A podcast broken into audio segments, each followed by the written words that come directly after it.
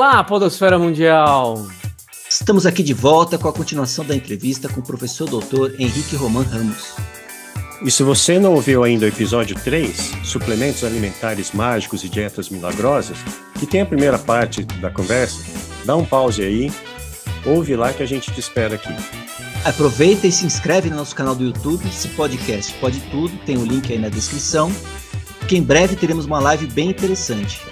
Então, sem mais delongas, vamos à continuação do papo. Qual que é, na sua opinião, assim, o maior desses mitos aí de suplementação? Qual o mais nocivo? A L-carnitina entra nessa aí? A L-carnitina entra na mesma linha, sabe, da creatina, porque a L-carnitina é importante é, para jogar ácido graxo para dentro da mitocôndria para ele ser oxidado, né? A L-carnitina é produzida a partir da lisina, que é um outro aminoácido essencial. Então, pessoas que têm uma dieta pobre em proteína, ela pode até se beneficiar do uso de, de carnitina. Ah, e quem usa carnitina são pessoas que querem perder peso.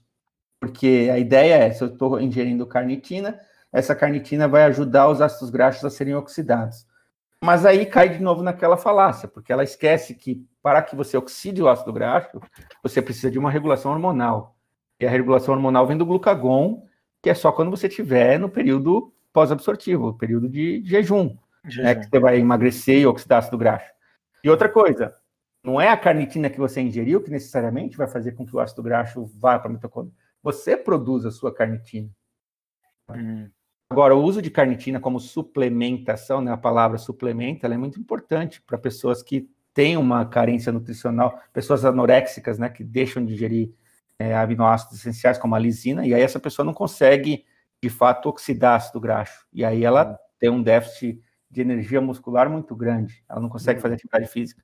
Ou até mesmo pessoas que não conseguem sintetizar a carnitina. Existem erros genéticos que a pessoa não consegue transformar a lisina em carnitina.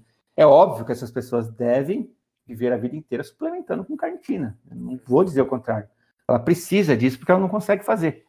Agora, não, não vai fazer a maioria das pessoas emagrecer. Essa é ideia. O problema da, das indústrias de suplementação é que elas fazem justamente isso, né? Elas pegam uma verdade, né? Elas pegam uma verdade e manipulam essa verdade para encaixar no sonho delas, né? Tipo o whey protein. O whey protein, ele é rico em aminoácidos de cadeia ramificada e saiu uma publicação científica que é verdade, que diz que leucina, que é um dos aminoácidos, ativa via de mTOR, que é de crescimento celular. Então, o uso de leucina que estimula a hipertrofia muscular, sabe? Uhum. E aí eles pegam essa verdade e falam assim, vamos fazer whey protein. Então, se você tomar whey protein, você vai ficar hipertrofiado. A ideia da carnitina é a mesma, existe essa verdade. A gente sabe para que, que ela serve. Ela aumenta, ela permite a oxidação de ácido graxo. Então, tome carnitina que você vai oxidar os seus ácidos graxos. Não! Sabe?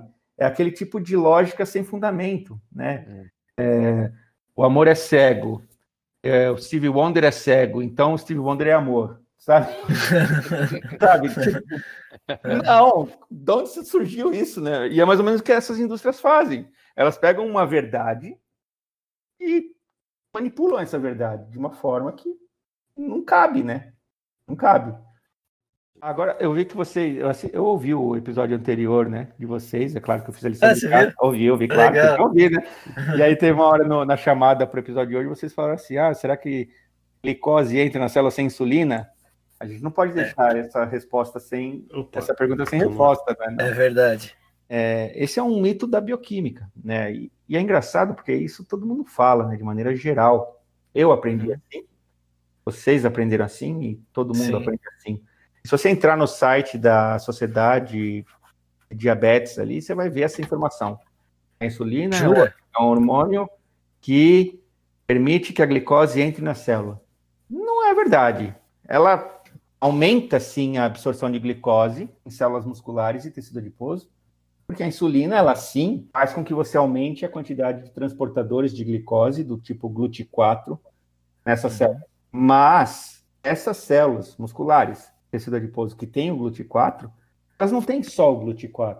Elas têm um monte de outros transportadores, como o GLUT1, que está praticamente em todas as células. O GLUT1, inclusive, ele é tido como transportador basal de glicose. Vejam só, transportador basal mantém aquele housekeeping, né, que a gente fala, é o gene housekeeping.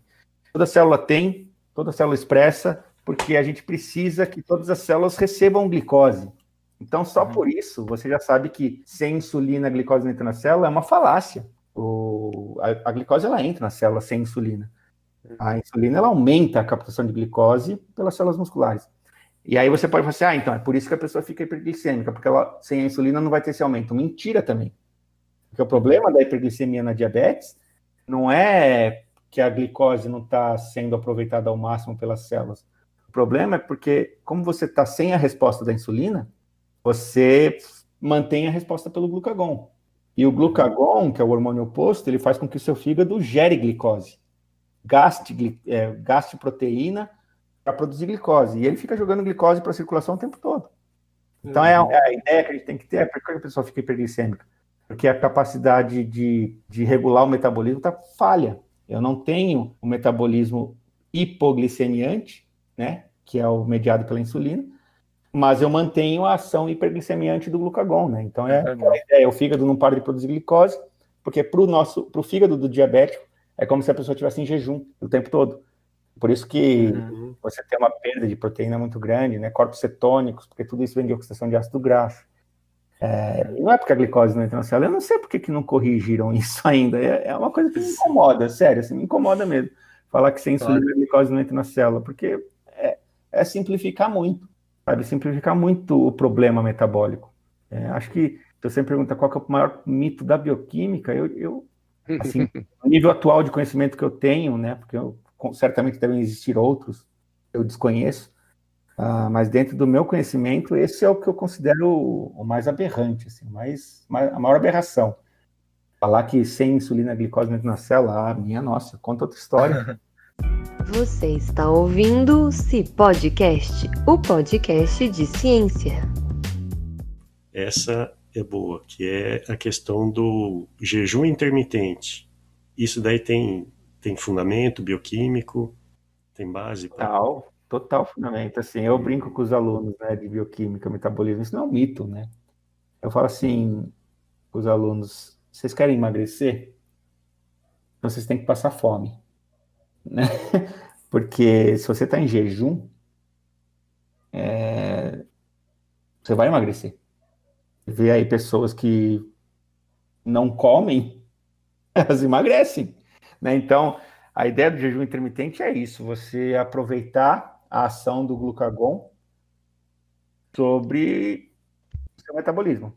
Então, a ideia é: eu vou comer agora na minha janta e só vou voltar a comer no almoço amanhã. não vou tomar café. Então, aí eu vou ficar aí bem umas 12 horas de jejum. E aí, na hora que eu for almoçar, eu como só um pouquinho, e aí depois eu só volto a comer no outro café da manhã. Então você faz esses jejuns que não costumam durar mais do que 24 horas. Uhum. O que, que, eu tenho para dizer sobre isso? É... Funciona? É óbvio que funciona. Você deixa de comer, você ativa vias catabólicas mediadas pela ação do glucagon. Mas se você não está ingerindo nutriente, o seu organismo ele vai buscar fontes energéticas nas reservas. Então ele vai degradar proteína, ele vai degradar gordura, ele vai fazer você emagrecer o que, que eu tenho para dizer contra o jejum intermitente? Não é algo contra, mas que tem que ser feito com cuidado. Se a pessoa quer fazer jejum intermitente, a primeira coisa que a pessoa tem que verificar é: ela consegue ficar em jejum? Porque se eu ficar sem comer por mais de cinco horas, eu vou ter uma enxaqueca que vai durar dois dias. Uhum. Então, assim, a pessoa consegue fazer jejum. Outras pessoas que ficam sem comer, elas viram um animal, né? Elas viram uma arma assassina, né? Então viram a Beth Faria. Exato, assim, sabe? ver como que a pessoa fica em jejum. Se ela suporta o jejum, beleza. Segundo ponto, tem que verificar de tempo em tempo o que este jejum está fazendo no metabolismo da pessoa. Hum. Na grande maioria das vezes, ele não vai ter uma implicação muito séria. É... Na verdade, não vai ter implicação nenhuma. A pessoa vai perder o peso e acabou. Ah, mas como eu falei, o metabolismo ele depende de uma genética multifatorial. Algumas pessoas, eventualmente, você pode ter distúrbios de regulação metabólica. De repente, o organismo, a gente tem que sempre pensar que nós evoluímos de pessoas que passaram fome, né? Uhum. Se hoje nós produzimos gordura, é porque os nossos antepassados matavam um javali hoje e sabe-se lá quando eles iam comer carne ou comida de novo. Aquelas pessoas conseguiam armazenar o excesso de alimento ingerido como gordura. O que, que vai acontecer no metabolismo dessas pessoas hoje, se de repente elas passarem fome? É. Será que vai, vai dar ruim? Eu não sei. Não sei. Então, aí eu falo para os alunos: vocês querem fazer jejum intermitente? Façam. Primeiro, vocês têm que considerar se vocês ficam bem com isso. Porque eu não fico bem passando fome, eu não me sinto bem. Eu fico deprimido, fico com enxaqueca, é algo que me impossibilita, é, é incapacitante para mim. Então não tem como eu fazer.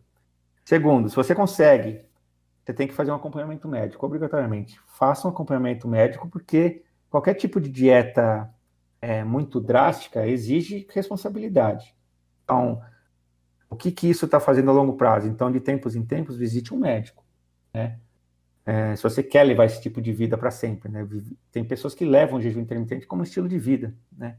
Uhum. Então, se você quer viver dessa forma, você faça sempre um acompanhamento médico. Ah, e terceiro, é, o maior problema que eu penso, se é que é um problema, é, quando você passa fome, eu não sei com vocês, mas se você, por exemplo, fica o dia inteiro sem comer, e você chega em casa e você vê uma pizza, vocês comem a pizza inteira, não comem? A fome é. deixa irracional. A fome, ela, o centro da fome no, no, no sistema nervoso é algo irracional. Você vai lá e come entendeu? Você come loucamente. Uma pessoa ela tem que ter uma, um policiamento muito grande, uma capacidade de autocontrole muito grande. E essa talvez seja a, as críticas maiores do a maior crítica sobre o jejum intermitente. A pessoa quando ela volta a comer, ela meio que perde o controle e acaba comendo mais do que ela deveria. Uhum. E aí todo aquele esforço, aquele sofrimento, porque sim, é um sofrimento, é um estresse para o organismo.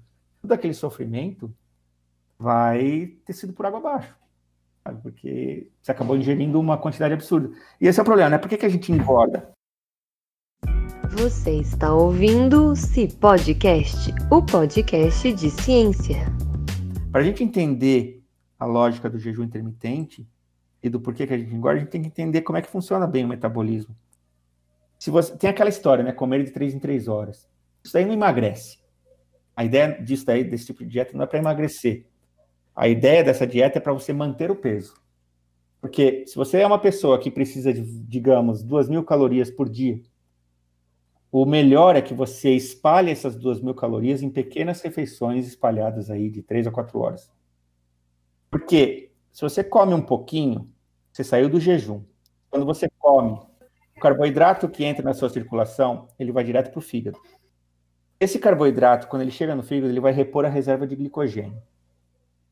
Se depois que você repôs a reserva de glicogênio ainda tiver carboidrato na circulação, esse carboidrato em excesso é o que acaba virando gordura no fígado. Uhum. De maneira muito simples falando. Se você não quer engordar, o que você tem que fazer? Você tem que comer o suficiente para repor a quantidade de carboidrato que tinha naquele seu glicogênio antes do jejum. Ou seja, come a quantidade de carboidrato só para repor a sua reserva de glicogênio. Agora, tem que ponderar. Você consegue ficar em jejum? você não tem nenhum efeito a longo prazo no seu perfil bioquímico. E quando você voltar a comer, se controla, porque senão todo o seu esforço vai por água abaixo, né? Tem alguns artigos, na verdade, até, que falam que. Mas eu não, não, diria que esses artigos se enquadram na classe dos artigos nível nature da vida, né?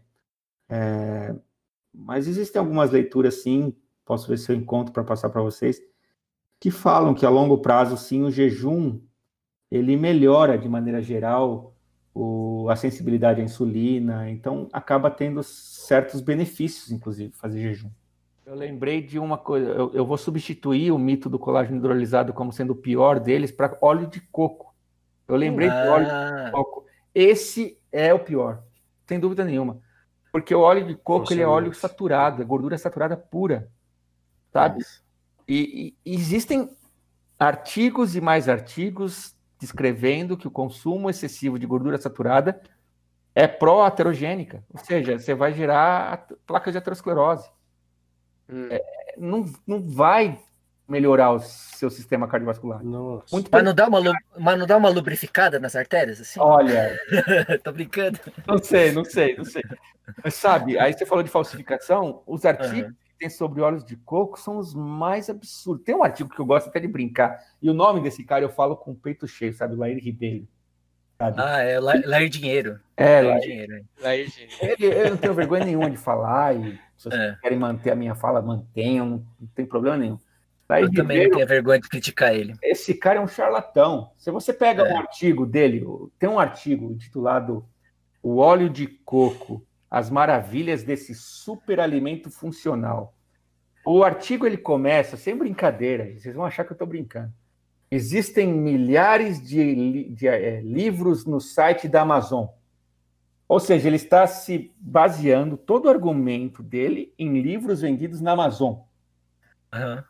Gente, é assim que começa um artigo científico?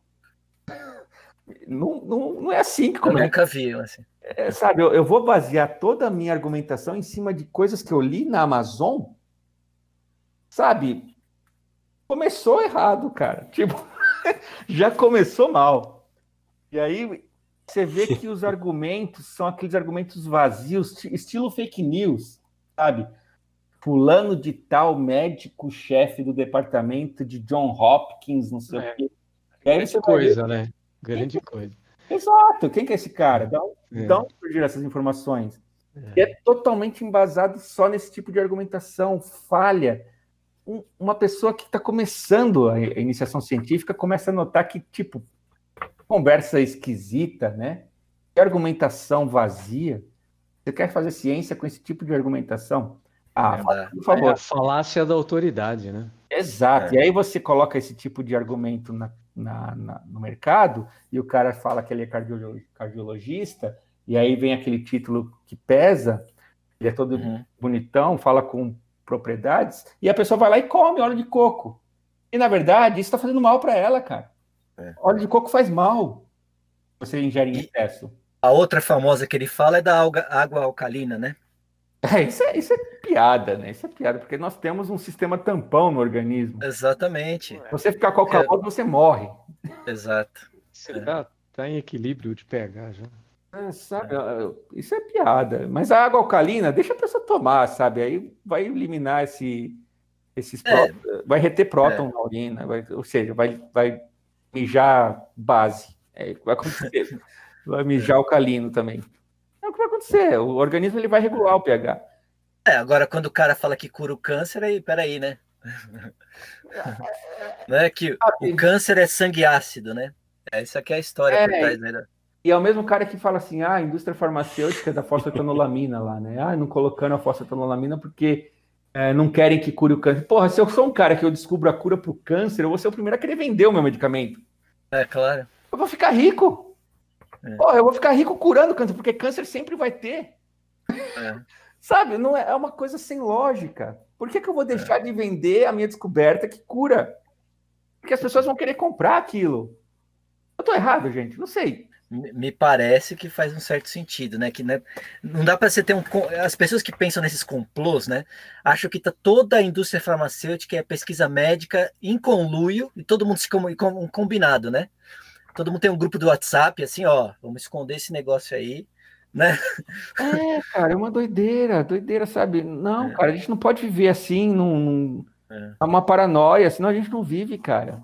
A gente É. não vive. Não, e será que isso é possível? Você ter um, o grupo do WhatsApp de Uhum. todos os pesquisadores do mundo combinando de esconder a cura do câncer? Eu- Imagina que é Me possível. parece uma coisa meio irreal, né? Você está ouvindo o Podcast, o podcast de ciência. É, com, com relação a esses jejuns, jejuns tem dieta de jejum, né? Vamos dizer assim. Tem os jejuns prolongados, aqueles que o pessoal. Tem clínicas que fazem isso. O pessoal vai lá e fica 28 dias tomando só água. Ah, vivendo da luz, né? Eu não, eu não sei se ainda vende água, né? Não, eu, eu sei que existia uma, um grupo de E pessoas. pode que isso? fala- Dá pra fazer isso? Em teoria, pelo que eu já li assim, nos livros, a pessoa normal, assim, um adulto normal, peso mediano aí, igual, saudável, ele consegue, em teoria, sobreviver até três meses sem comer nada, só bebendo água. Ah, mas aí a gente tem que entender os efeitos bioquímicos. Aí é algo muito sério, né? Porque a gente tem que entender a curva do, dos nutrientes, né? Quando você começa o jejum, quando você começou a entrar no jejum, acabou de comer, comer almocei. Nessas primeiras horas, eu vou degradar toda a minha reserva de glicogênio. Quando acabar o glicogênio, o meu fígado vai manter a glicemia a partir dos carbonos vindo de aminoácidos. Então, ele vai aumentar a proteólise. Então, vai aumentar a degradação proteica. Nas primeiras horas de jejum, você acaba nem oxidando tanto ácido graxo. Acaba tendo mais até uma ação proteolítica intensificada. A partir do sétimo dia em jejum, que você tem uma mudança de um plot twist que a gente fala, né? Muda tudo. Porque daí você diminui bem a degradação proteica, porque o seu cérebro passa a oxidar também os corpos cetônicos, que antes ele não fazia isso. Ele precisou perceber que estávamos em jejum já há um bom tempo, então ele vai fazer, peraí, então eu vou diminuir o meu consumo de glicose e vou começar a consumir corpos cetônicos, porque daí eu tiro um pouco da carga sobre o fígado. O fígado não uhum. precisa gerar tanta glicose para mim, né, para o cérebro. Aí você diminui a degradação proteica e aumenta, intensifica muito a degradação de gordura. Então aí dos sete dias em diante, enquanto você tiver gordura, o seu metabolismo ele vai ser de emagrecimento intenso, né? Então provavelmente essas pessoas fazem esses jejuns longos para perder uma massa de gordura muito grande. Ah, se isso é saudável, a gente tem que pensar que quando você aumenta a degradação de ácido graxo, você também aumenta a cetogênese, né, corpos cetônicos. Você aumenta compostos ácidos. De novo, a gente tem um sistema tampão. A gente vai manter o pH dentro da normalidade. Mas será que todas as pessoas que fazem esse tipo de intervenção são pessoas saudáveis a ponto de poder confiar no sistema renal para eliminar esse excesso de ácido sendo gerado? Né? Porque é o que vai acontecer os corpos cetônicos vão estar muito concentrados na circulação, e aí essa pessoa ela vai ter que manter o pH dentro dos, da faixa lá de 7,35, 7,45. E isso implica uma urina mais ácida. Né? Então ela vai urinar ácido, basicamente. Uhum. É, não é um ácido clorídrico, tá? Antes que fale em besteira, não vai ser ácido sulfúrico, mas é ácido, é uma urina ácida. E, e, e se a pessoa tiver eventual uma ferida na, na genitália, dói. É, vai doer. Vai urinar ácido mesmo.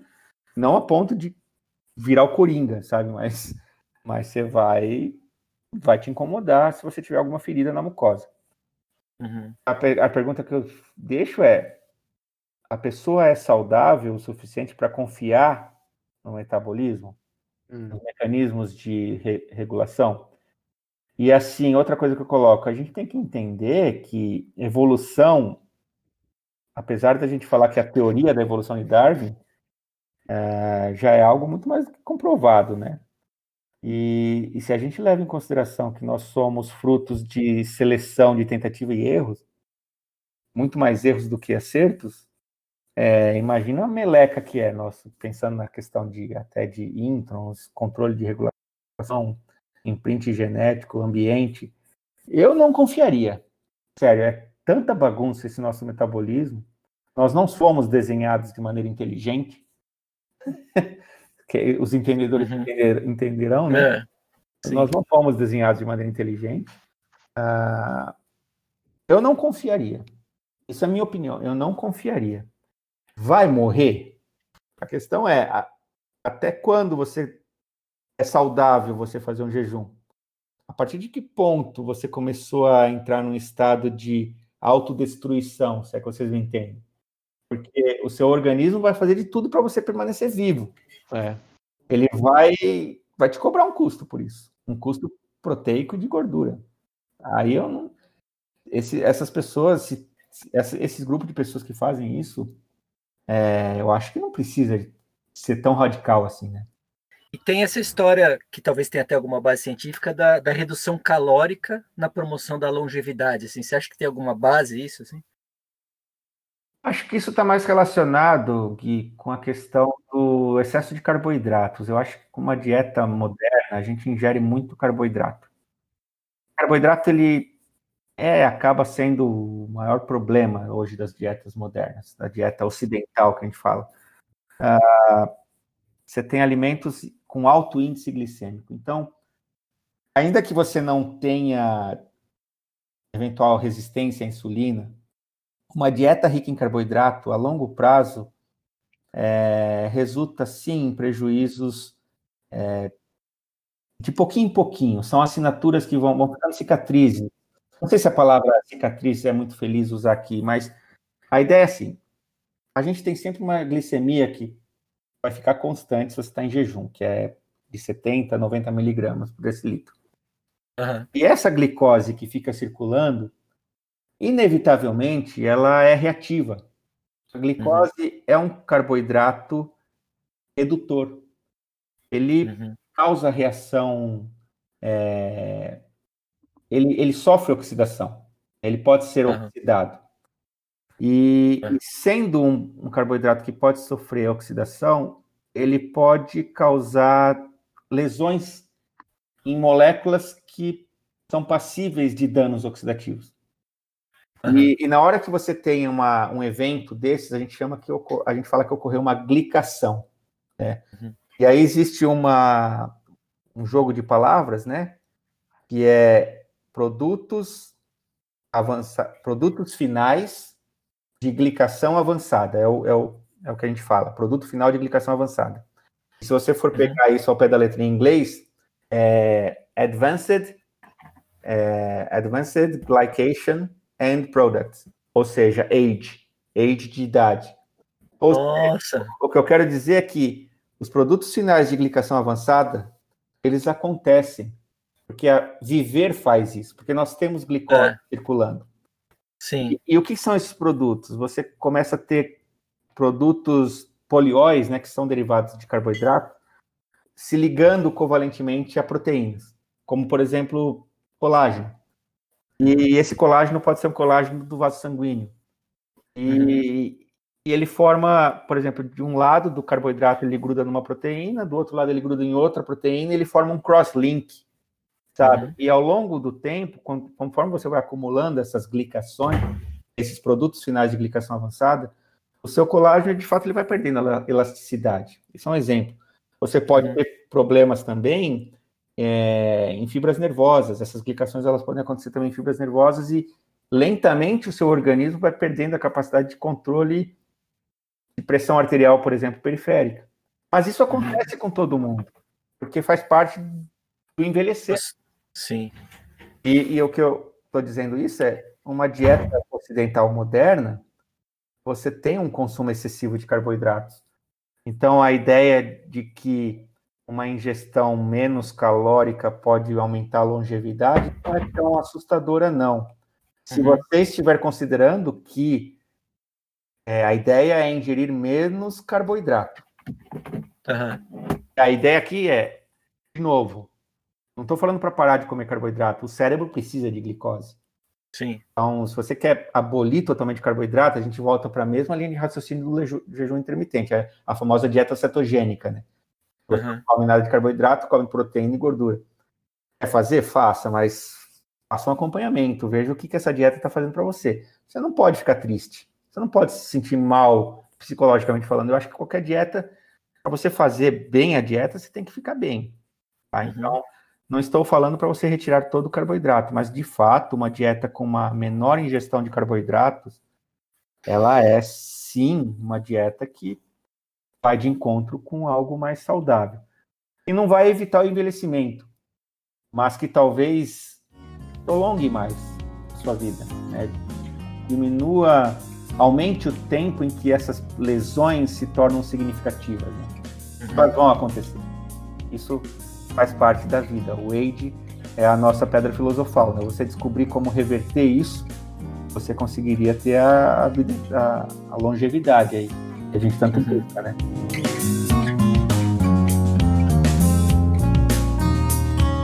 Quando você era moleque, ô Henrique, diz, diz uma coisa, o que, que você gostava de fazer assim? Você corria, andava de rolimã, empinava pipa? Eu tenho poucas lembranças de quando eu era criança, assim mesmo, né? Eu sofria muito bullying, né? Então, assim, eu era aquele nerd magrinho, era prato cheio para os bullies, né? E aí eu ficava muito tempo em casa, eu não, eu não ficava muito sozinho em casa. É, e algumas coisas que eu me lembro, por exemplo, eu me lembro quando eu subi num parapeito na casa da minha mãe, meus pais, né? E eu achava que eu era super-homem. Eu coloquei uma capa e eu ia pular. Já até o frio na barriga nesse momento agora. Nossa, cara, minha mãe, eu lembro para mim, eu lembro disso vagamente, assim, como uma névoa, assim, eu naquele parapeito, assim, vou pular, vou pular, vou voar.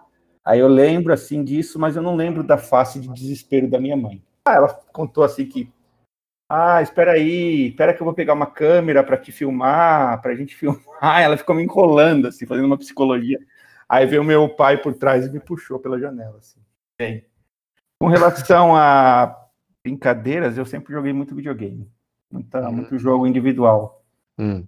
Então, nunca fui de fazer esportes. Assim. Aí, quando eu entrei pro colegial, é, eu lembro que tinha aqueles campeonatos de recreio, mas eu jogo muito mal futebol até hoje, né? E aí eu lembro que tinha aqueles campeonatos de recreio, aí eu falei com uns amigos meus, colegas, né? Não eram de verdade amigos, mas aí eles eram tão ruins assim, eram nerds como eu. Vamos montar um time, o pior time da escola. E no primeiro jogo do campeonato era o nosso time, né? E meu apelido era Mr. Bean. E aí é, o, time, o nome do time era Bean Futebol Clube. Aí eu lembro de. O primeiro jogo do campeonato de recreio era o nosso time contra um outro.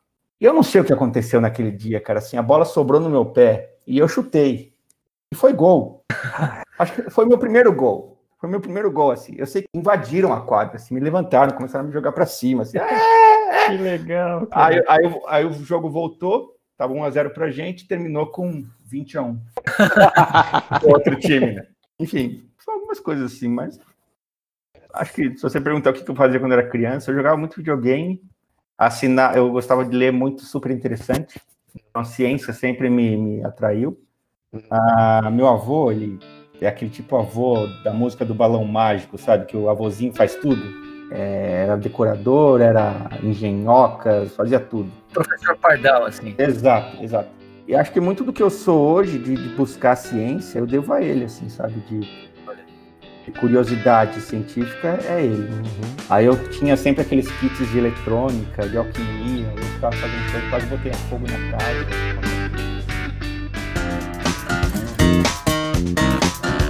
E aí, valeu? Opa, valeu sim. E não percam o nosso próximo episódio. E se você ainda não é inscrito no nosso canal de YouTube, aproveite agora para se inscrever. E fique de olho nas lives que iremos fazer com alguma periodicidade. É, a periodicidade que o Fifo diz é mais ou menos que coincide com a fumaça branca do Vaticano. É, o próximo episódio, é, quando tiver live, é, é só ficar olhando para Ilse Scamparini, gente, ela vai avisar. É, até lá. Tchau. Até o próximo. Gente, mais.